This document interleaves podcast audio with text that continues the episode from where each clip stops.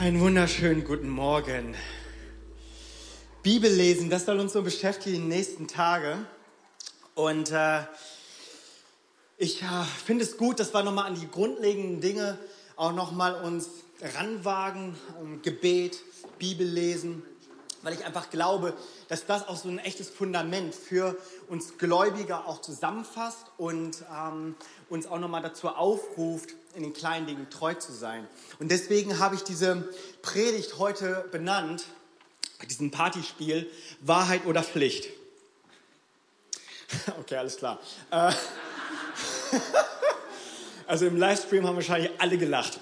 Ähm, Wahrheit oder Pflicht?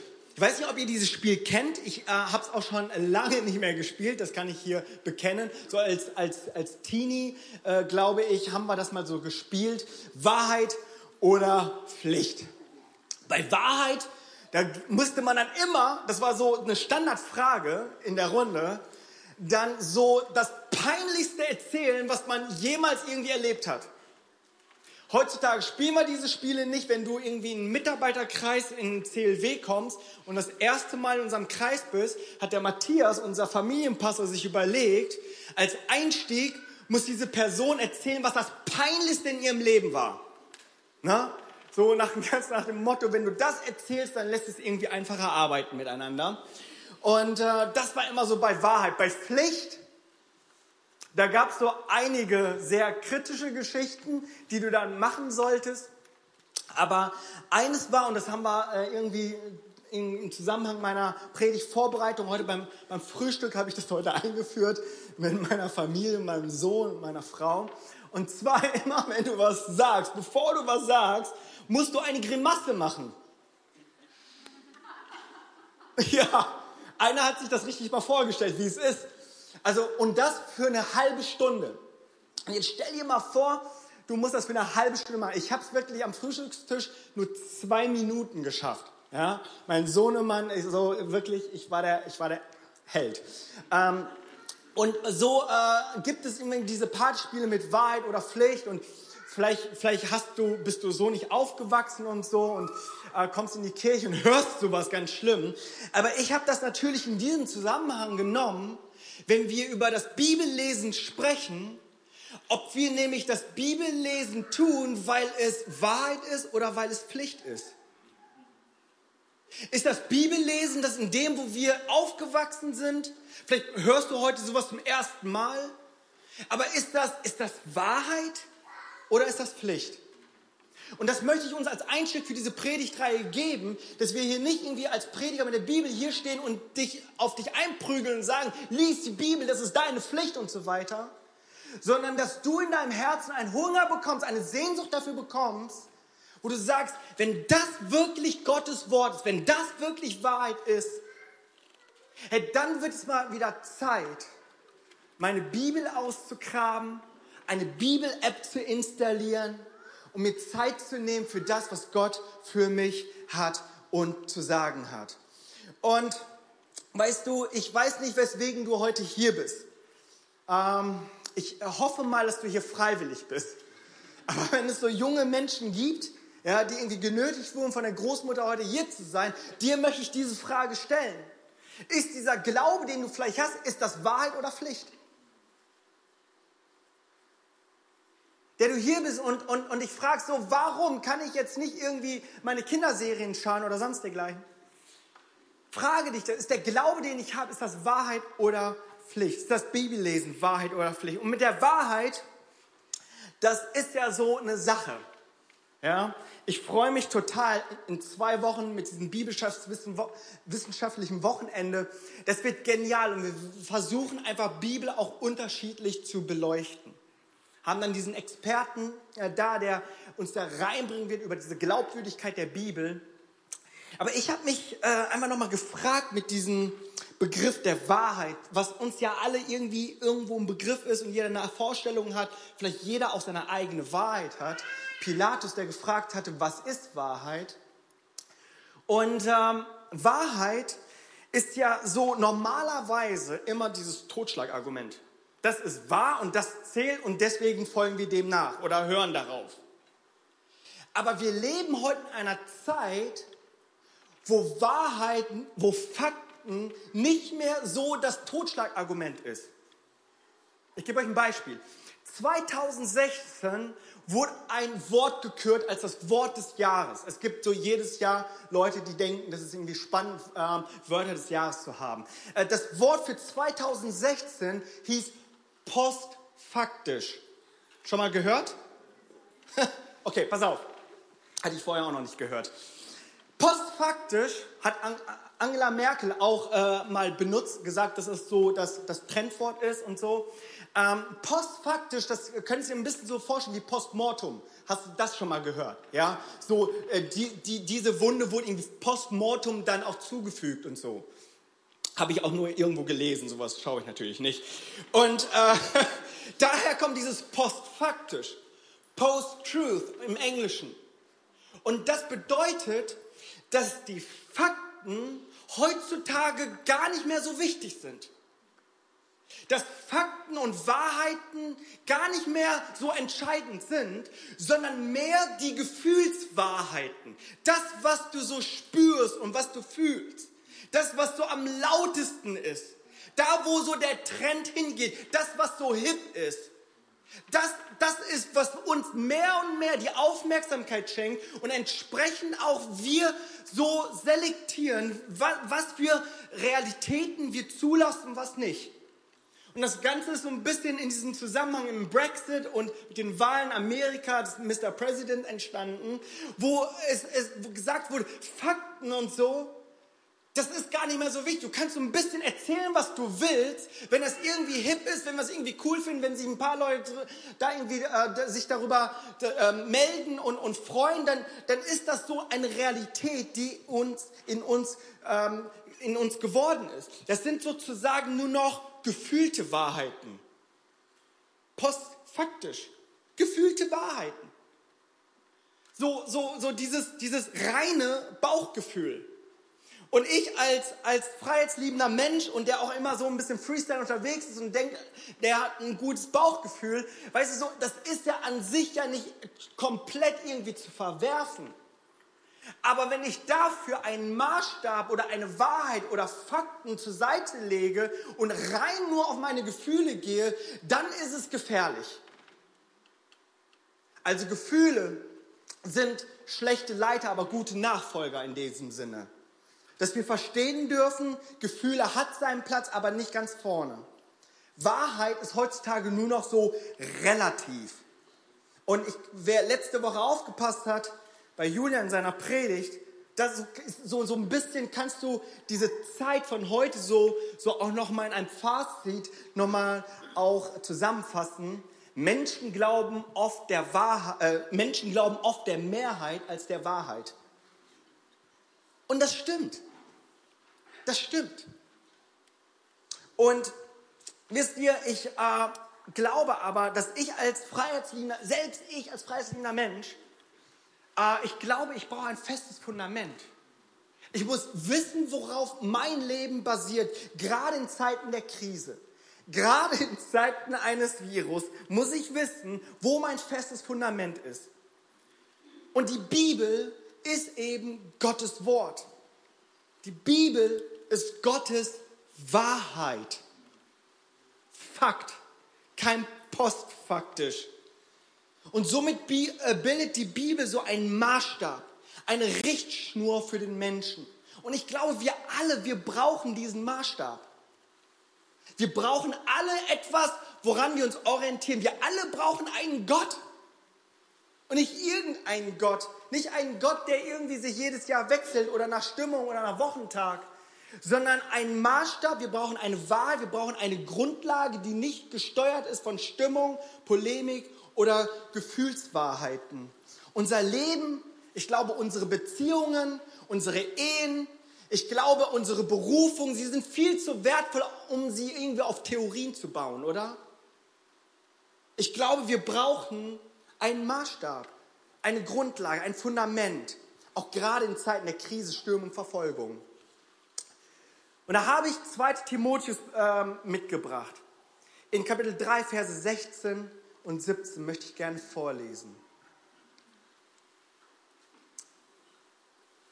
alle Schrift ist von Gott eingegeben. Alle Schrift, ganze Bibel ist von Gott eingegeben und nützlich zur Lehre, zur Überführung, zur Zurechtweisung, zur Unterweisung in der Gerechtigkeit, damit der Mensch Gottes richtig sei für jedes gute Werk ausgerüstet.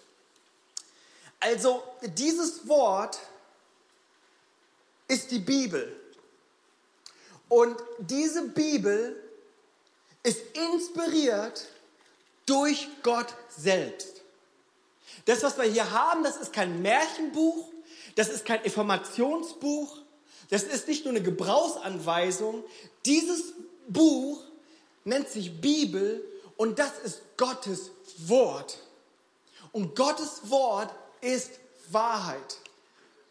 Und das ist, worauf wir uns berufen wollen. Es heißt hier, alle Schrift ist von Gott eingegeben. Eingegeben bedeutet, ähm, das ist dieses äh, Theos Pneo. Das ist dieses, Gott hat es eingehaucht. Es ist eingehaucht. Gott hat es inspiriert, indem Gott selbst es eingehaucht hat. Und es gibt so in der Theologie unterschiedliche Diskussionen darüber, wie es inspiriert wurde. Will ich euch hier gar nicht alles aufmalen, das ist vielleicht ein bisschen auch zu langweilig, aber für die, die es interessiert, ganz kurz. Es gibt diese Personalinspiration, also dass, dass einer von Gott inspiriert wurde. So, jetzt gehe ich inspiriert irgendwie in mein Arbeitszimmer und schreibe.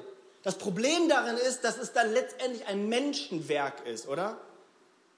Es gibt auch dieses Realinspiration, nennt sich das, wo der Mensch einfach nur geschrieben hat und Gott im Nachhinein es gesegnet hat und inspiriert hat und das dafür richtig gehalten hat. Ist auch ein Menschenwerk.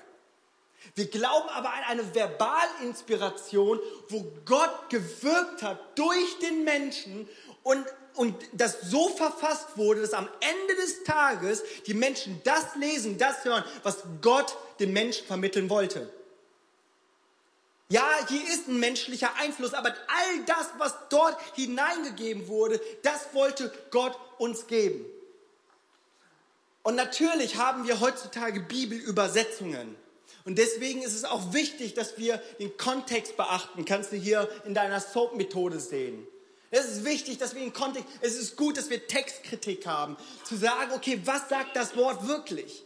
Wie steht das im Urtext? Wie war das ursprünglich gemeint? Was meint Gott damit? Was will Gott uns damit sagen?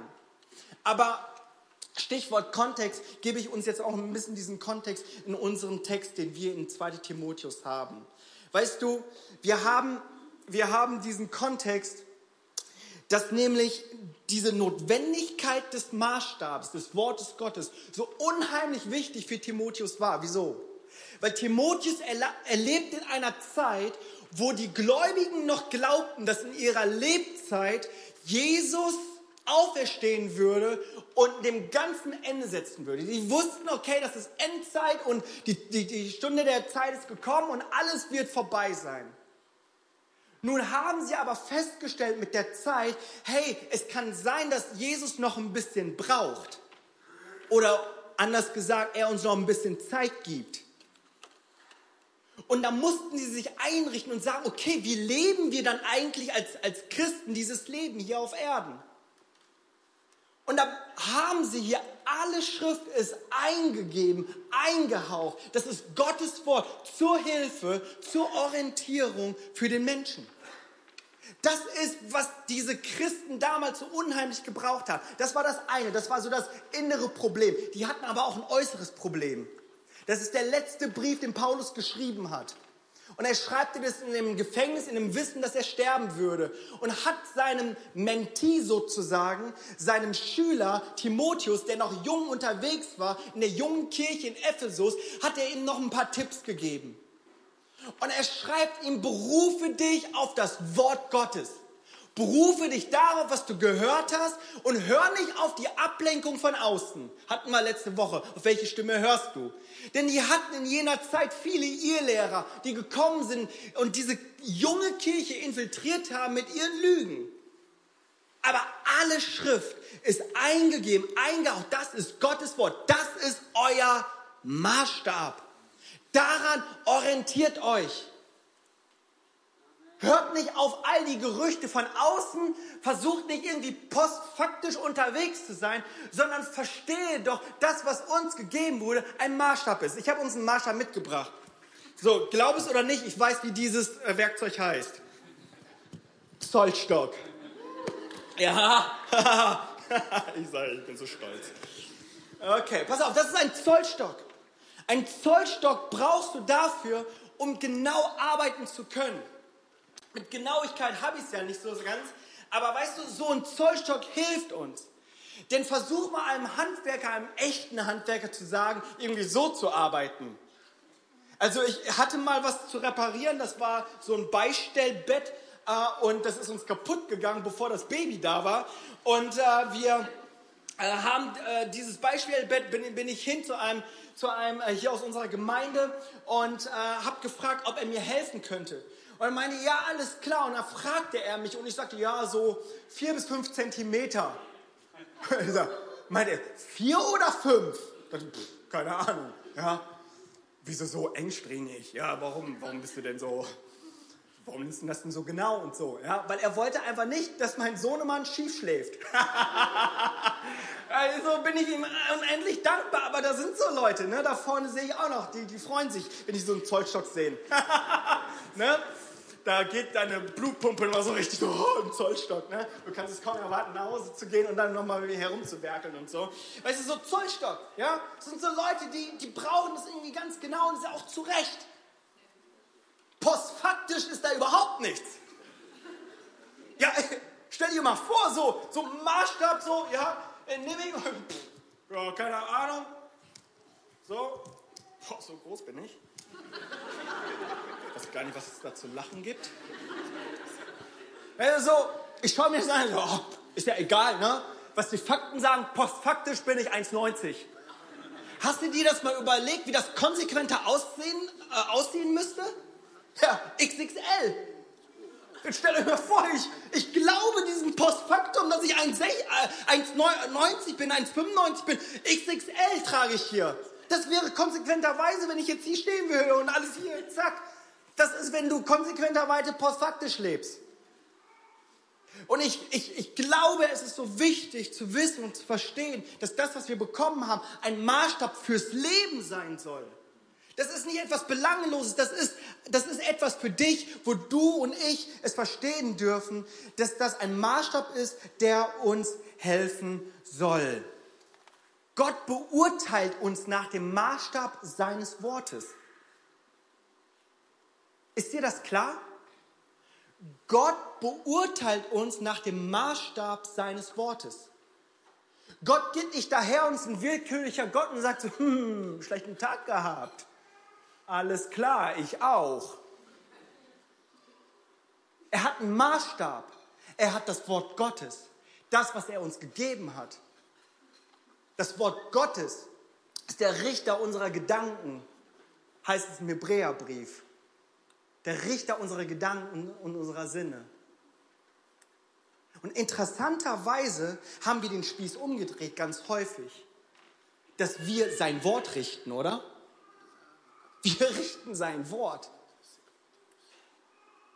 Und ich glaube, wir sollten uns nicht mit dem Richter anlegen.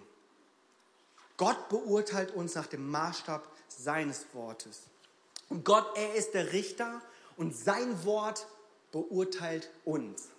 Sein Wort beurteilt uns. Da gibt es keine Grauzone und da ist nichts Postfaktisches. Und wenn du so willst, die Bibel, so wenn du, ja, so willst, ist das so, so eine Art Spiegel, wo du hineinschaust und einen ehrlichen Blick darüber bekommst, wer du bist, wer du ohne Gott bist. Aber es zeigt dir auch, wer du mit Gott bist. Es zeigt dir, dass du unendlich verloren bist ohne Gott, aber mit Gott unendlich gefunden bist. Das tut sein Wort. Es gibt dir so eine unverblümte Diagnose. Es sagt dir ganz klar, wo es, wo es hinkt und wo es krankt. Aber darin gilt es doch, uns an einen Maßstab zu messen und Schieflage wieder gerade hinzubekommen. Die Bibel gibt dir einen Realitätscheck. Und klar, Gottes Wort und das Gebet sind so mächtige Zugänge auch zur Gnade Gottes. Wir dürfen uns immer wieder bewusst werden. Und ich glaube, anstatt die Bibel nur als Pflichtlektüre oder Pflichtbewusstsein im übermüdeten Halbschlaf zu lesen, können wir uns wieder ganz bewusst machen, in dem Wissen auch lesen, dass wir in seinem Wort, in seiner Wahrheit die Tür öffnen. Dass die Bibel ein Türöffner ist fürs Leben. Schaut mal, wie es hier weitergeht in unserem Vers. Alle Schrift ist von Gott eingegeben. Das ist die Wahrheit. Nichts als die Wahrheit. Da heißt es hier, nützlich zur Lehre. Also es ist nützlich. Zur Überführung, zur Zurechtweisung, zur Unterweisung in der Gerechtigkeit, damit der Mensch Gottes richtig sei, für jedes gute Werk ausgerüstet. Dieses Wort in deinem Leben hat Dynamis, es hat Kraft. Es hat Kraft, dein ganzes Leben neu auszurichten. Dinge, die dich binden, die, die, die falsch sind, die dich ermüden, die dich in Depression fallen lassen, zu brechen und neues Leben in Gott zu haben. Und so sehr ich diesen Sonntagsgottesdienst liebe und wir hier einmal so richtig einen Paukenschlag machen und, und dich motivieren und dir die Hände auflegen, nicht heute, aber wir, wir geben unser Maximales. Aber es wird kein Weg drumherum kommen, dass du selber in dieser Wahrheit liest und diese Wahrheit dich frei macht. Die Bibel ist Gottes Wort. Sie ist der Maßstab für den Menschen. natürlich, natürlich ist das so, dass, dass Gott mehr als die Bibel ist. Aber wisst ihr, sie ist niemals weniger. Das möchte ich nochmal sagen. Es ist natürlich, dass Gott mehr als die Bibel ist. Aber sie ist niemals weniger. Und ich weiß, in was einem Kontext ich das hier reinspreche, in einer Pfingstkirche, wo wir gerne Inspiration nur vom Himmel haben wollen, ein ganz persönliches Wort vom Herrn haben wollen. Aber ich möchte dir sagen, dieses Wort, das wir haben, das wird niemals dem widersprechen, was in diesem, was in diesem Wort, gesprochenen Wort, in diesem geschriebenen Wort schon bereits getan ist. Und daran wollen wir uns messen, dass das das ist, was der Mensch braucht. Ähm, lesen wir die Bibel, weil es Wahrheit ist, oder lesen wir es, weil es Pflicht ist? Und wenn wir heute so darüber sprechen, dass wir die Wahrheit in unser Leben lassen wollen, dass wir Bibel lesen wollen, weil es Wahrheit ist, dann glaube ich, dürfen wir es wieder ganz neu für uns entdecken. Entdecken, dass die Bibel Wahrheit für mein Leben ist. Und ich würde auch behaupten, dass viele von uns an jenem Punkt sind, wo wir uns denken, ich könnte mehr Bibel lesen. Ja, so geht's mir. Ich denke, ich könnte in meinem Leben mehr Bibel lesen. Lesen war früher sowieso nicht ganz so meins, ja, das kam dann erst mit dem Studium. Aber äh, meine Frage war immer so, äh, gibt es nicht irgendwie einen Film dazu? Ja? Und äh, Bible Project, sage ich nur, haben wir, äh, ja, habt ihr auf eurem Zettel. Und weißt du, ich, ich, ich glaube, wir alle stehen da in unterschiedlichen Punkten, wie, wie, wie weit du bist. Vielleicht bist du ein Bibelleser, aber für dich gilt es mal, dass du ein Bibelstudium machst. Ja?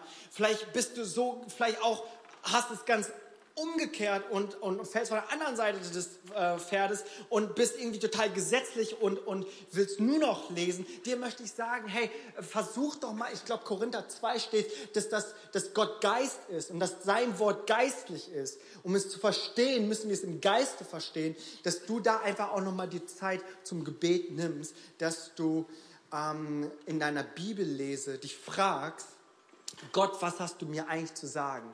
Weil wir haben es eingangs gehört von Christoph. Es ist nicht nur Information, es ist Transformation. Wahrheit transformiert. Wahrheit verändert. Und ich würde behaupten, niemand von uns hat sich irgendwie mal so aktiv vorgenommen, weniger zu lesen, oder? Ja, ist so. Also bei mir ist es so. Ich habe mich nicht an irgendeinem Tag so hingesetzt, Jimmy, ab jetzt lese ich irgendwie ein Kapitel weniger.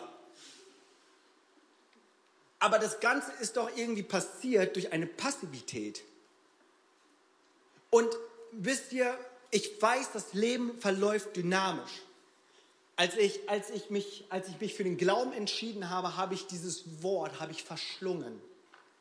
Ich war als 17-Jähriger, als 16-, 17-Jähriger, da war ich in meinem Zimmer gehockt und, und las einfach nur aus der Bibel. So sehr, dass mein älterer Bruder mich fragte, wann ich denn mal wieder dieses Buch zur Seite lege. Und ich wusste auch nicht, was mit mir Ich, ich habe es einfach gelesen. Ich habe es einfach, einfach gelesen. Im Studium habe ich es dann studiert. Und heute, irgendwie mit, mit Familie und dreijährigem Sohn, ist das Ganze irgendwie anders geworden. Ich weiß, dass das Leben dynamisch läuft und ich weiß, dass du für als Schüler, dass das vielleicht anders läuft wie eine, eine Mutter mit drei Kindern. Aber ich glaube, dass wir jeder von uns diese Möglichkeit haben, einen neuen Weg darin zu finden.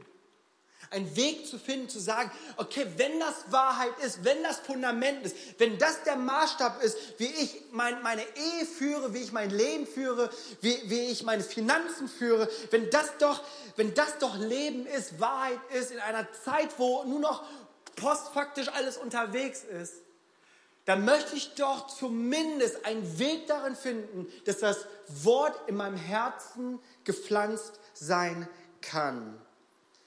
Ich glaube, und das hatte ich im Vorfeld mit den Warnsignalen, dass, dass wenn du hier bist, schon lange mit Gott unterwegs bist, dass vielleicht auch schon Warnsignale in deinem Leben sind, wo du ganz genau weißt, boah, ich befinde mich auf dem Holzweg.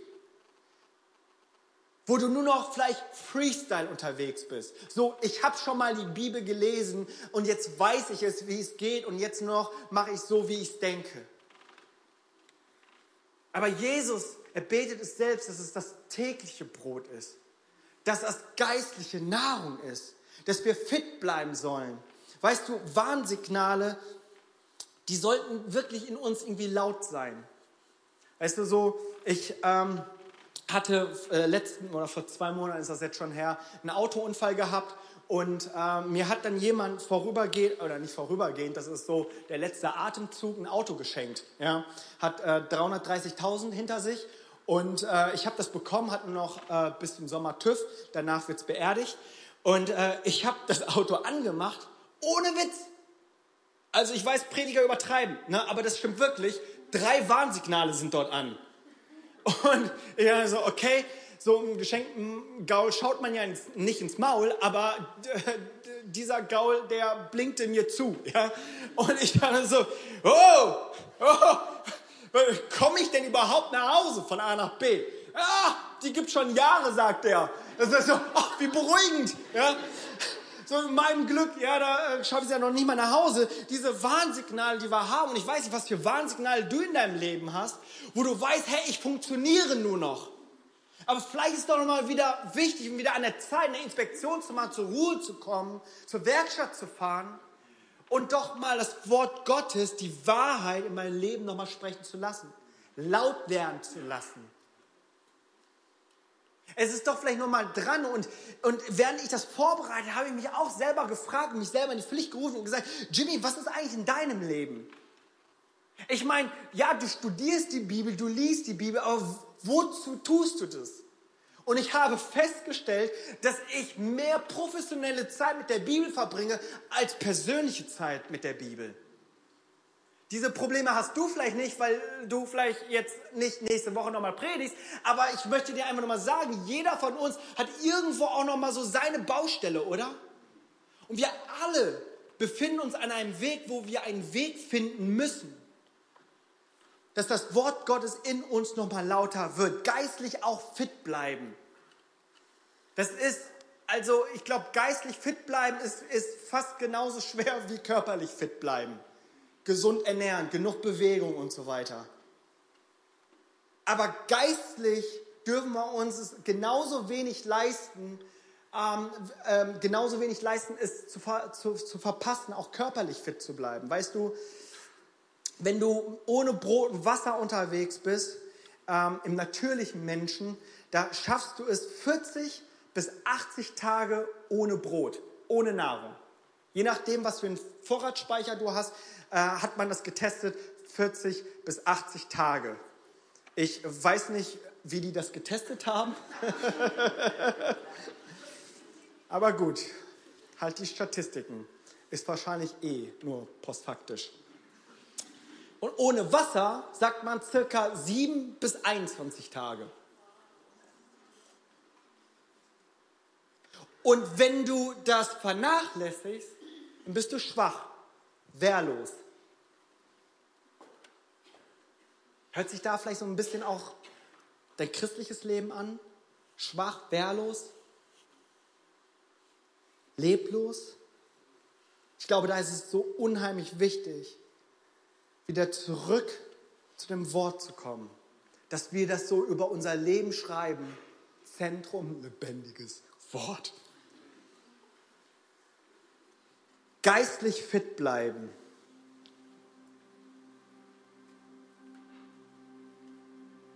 Und ich hatte dieses Wort heute für uns. Ich habe gefragt, hey, okay, wir, wir, wir wollen praktisch reingehen und so. Und ihr habt ja diese Hilfe auf dem Stuhl. Aber ich hatte tatsächlich dieses Wort, finde einen Weg. Wenn du heute hier zu Gast bist, finde einen Weg, wie die Bibel, wie das Wort Gottes Platz in deinem Leben findet. Aber ich habe so doch diesen Eindruck gehabt, dass ich zu 80, 90 Prozent zu den Zuhörern spreche, finde einen Weg zurück. Finde einen Weg zurück. Zurück zur ersten Liebe. Zurück zu dem, was, was dir am Anfang so wichtig war. Und ich glaube, wir leben heute in einer Zeit, wo wir, wo wir uns Hilfe, wo wir Ressourcen, wo wir Wege finden können. Ich habe selber in meinem Leben so, so eine App installiert, ich glaube YouVersion ist das.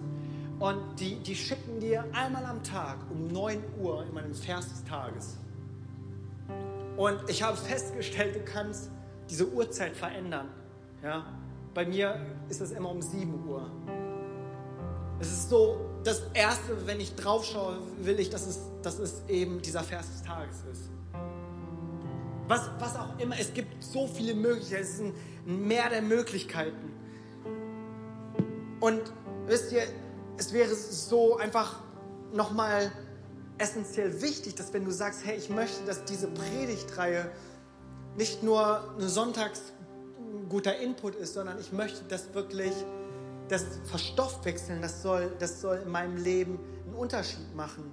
Ich möchte dich ermutigen, dass du, dass du aktiv wirst, proaktiv wirst. Dass, dass das, was am wichtigsten ist, auch am wichtigsten bleibt. Mein ich habe hab das meiner Frau gesagt, hey, äh, installier diese App. Und die sagt, nee. Und ich sage, wieso nicht?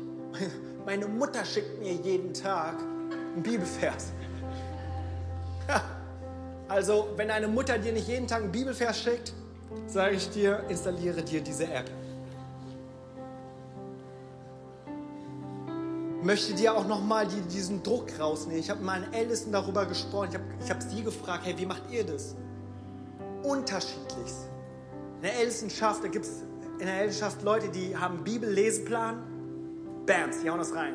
Wir haben anderen in der, in der Ältestenschaft, die sagen, nee, Bibelleseplan setzt mich unter Druck, geht nicht. Aber ich habe eine bestimmte Zeit. Und dann haben wir noch so einen Streber bei uns, der liest jeden Monat das Neue Testament durch. Ja, ich sag dir, in seiner Gegenwart fühlst du dich so ungeistlich.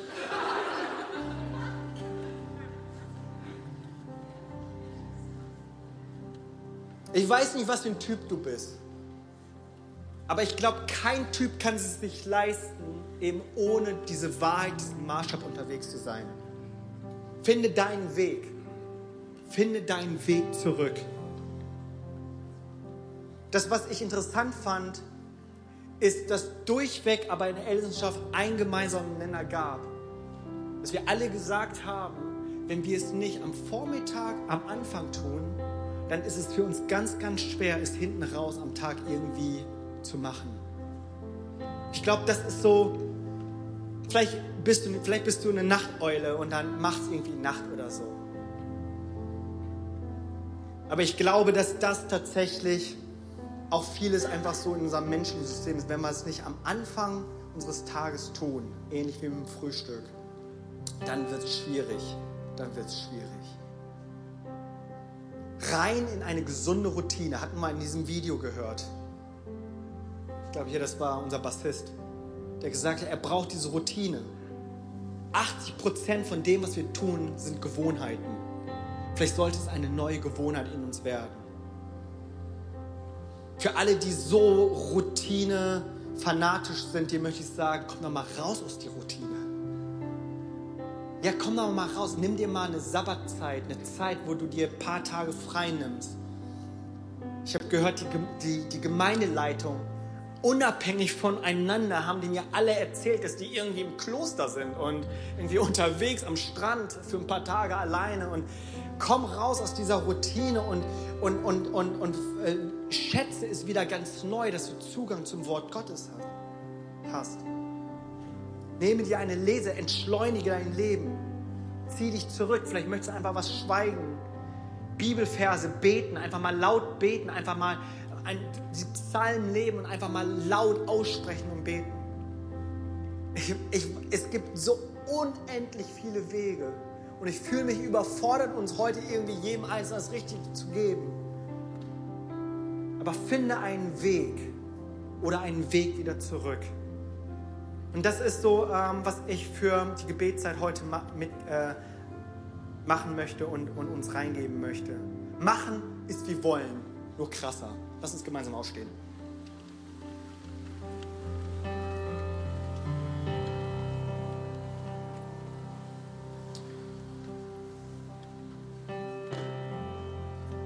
Jesus, ich möchte dir danken, Herr, dass dein Wort Wahrheit ist.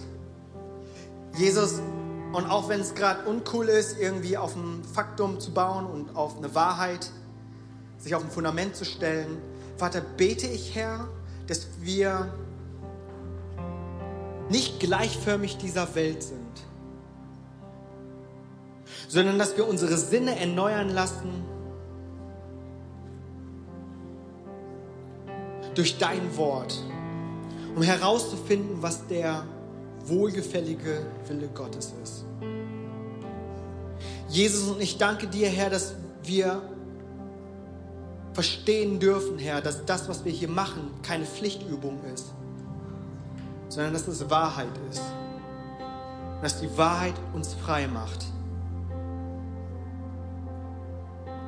Jesus, und egal wo wir gerade stehen und egal wie viel wir uns wünschen, noch weiter im geistlichen Leben zu stehen, danke ich dir, Jesus, Herr, dass da, wo wir stehen, an unseren nächsten Schritt tun können. Schenke uns den Mut, auf dein Wort zu bauen, konsequent zu bauen. Und Jesus, ich bete, Herr, für jeden Einzelnen, Herr, dass du uns hilfst, Jesus, unsere Herzen weit zu machen. Nicht nur Informationen, Vater, wir wollen nicht religiöser werden, wir wollen freier werden in dir, Jesus, in der Beziehung zu dir. Wenn du heute Morgen hier bist und du sagst, ich, ich kenne Jesus nicht, vielleicht nur von Hören sagen, aber ich habe auch die Bibel noch nie irgendwie aufgeschlagen, ich habe sie noch nie verstanden. Aber du hier bist und sagst, ich möchte mein Leben Jesus anvertrauen, weil diese Diagnose, die dort drin steht, diese Warnsignale, die da drin stehen, dass ich ohne Gott für immer verloren bin, aber mit Jesus Christus durch Gnade erlöst bin und errettet bin. Dass er mein Gott ist und mein Gott sein möchte, dass ich loslassen darf, dass ich Gott einladen darf als meinen Chef wenn du diese Entscheidung, ob im Livestream oder hier in diesem Raum, noch nicht getroffen hast, aber sagst, das, das möchte ich gerne, dass Jesus mein Leben wird, dass Gott der Gott in meinem Leben sein soll, dann bitte ich dich einfach gerade jetzt, deinem Herzen zu folgen und einfach deine Hand zu heben, als Zeichen für mich und für Gott, dass du dich für ihn entscheidest, als deinen Herrn Erlöser. Gibt es heute Morgen jemanden hier, der winkt mir ganz kurz zu. Dürft ihr gerade auch im Livestream machen, auch wenn es gerade komisch ist für dich vom Bildschirm. Danke, Jesus. Danke, Jesus. Ich möchte gerne dieses Gebet gemeinsam sprechen mit uns als Kirche und dass du es auch nochmal für dich formulierst. Lieber Vater im Himmel, danke, dass du mich liebst. Danke, dass du mich liebst. Danke, dass du dich für mich entschieden hast. Danke, dass du dich für mich entschieden hast. Herr Jesus Christus, Herr Jesus Christus, du bist für mich gestorben und auferstanden. du bist für mich gestorben und auferstanden. Vergib mir meine Schuld. Vergib mir meine Schuld. Ich wähle dich jetzt wähle dich jetzt als meinen Retter und Herrn. als meinen Retter und Herr. Dir will ich folgen. Dir will ich folgen. Amen. Amen. Vater, und so möchte ich diesen Segen aussprechen über jeden einzelnen von uns. Vater, ich bete, Herr, dass das die Freude unseres Herzens ist, dir nachzufolgen, zu hören, was du für unser Leben hast. Und ich bete, Herr, dass du mit deinem Wort Ketten zersprengst, Jesus. Alle Bindungen, alle Süchte, alle Lügen, jede Verdammnis, dass du es brichst in den Namen Jesus. Und dass dein Wort uns hineinführt ins Leben, Herr. Danke, Vater, dass du uns diesen Maßstab gegeben hast, diese Hilfe gegeben hast, Jesus, dir nachzufolgen und deinen Willen groß zu machen in unserem Leben. In deinem heiligen Namen habe ich gebetet. Amen.